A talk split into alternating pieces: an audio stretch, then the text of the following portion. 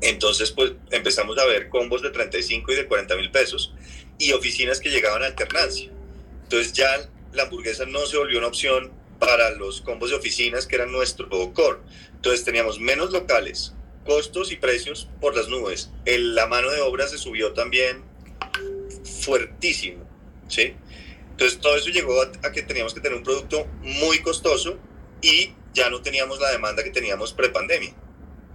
Eh, a eso sumado con Rappi, nosotros teníamos unas ventas garantizadas, cumplió el, el contrato con Rappi, entonces se nos caen las ventas 30% por Rappi, pero la comisión pasa del 10% al 20%, del 12% al 20%. Entonces se reduce el ingreso y aumenta la comisión. Entonces fue la tormenta perfecta, ¿sí? Se nos, se nos juntó absolutamente todo.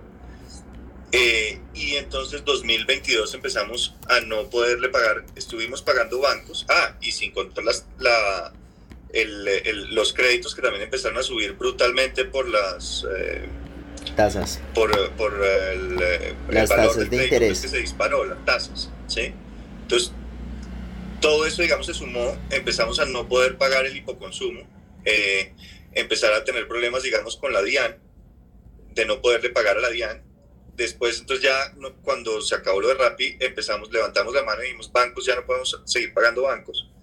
Eh, y empezamos pues a acumular deudas con la DIAN y con bancos. Con el resto, digamos que estamos bien, proveedores, empleados, arriendos, todo eso lo, lo llevamos, eh, digamos, bien, pero eh, bancos y DIAN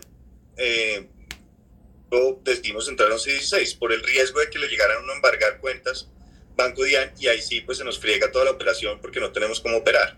Claro. Entonces un poco lo que estamos haciendo es levantar la mano para poder reestructurar compañía, volver a, organizarnos y poder hacer frente a, los, a las deudas con la DIAN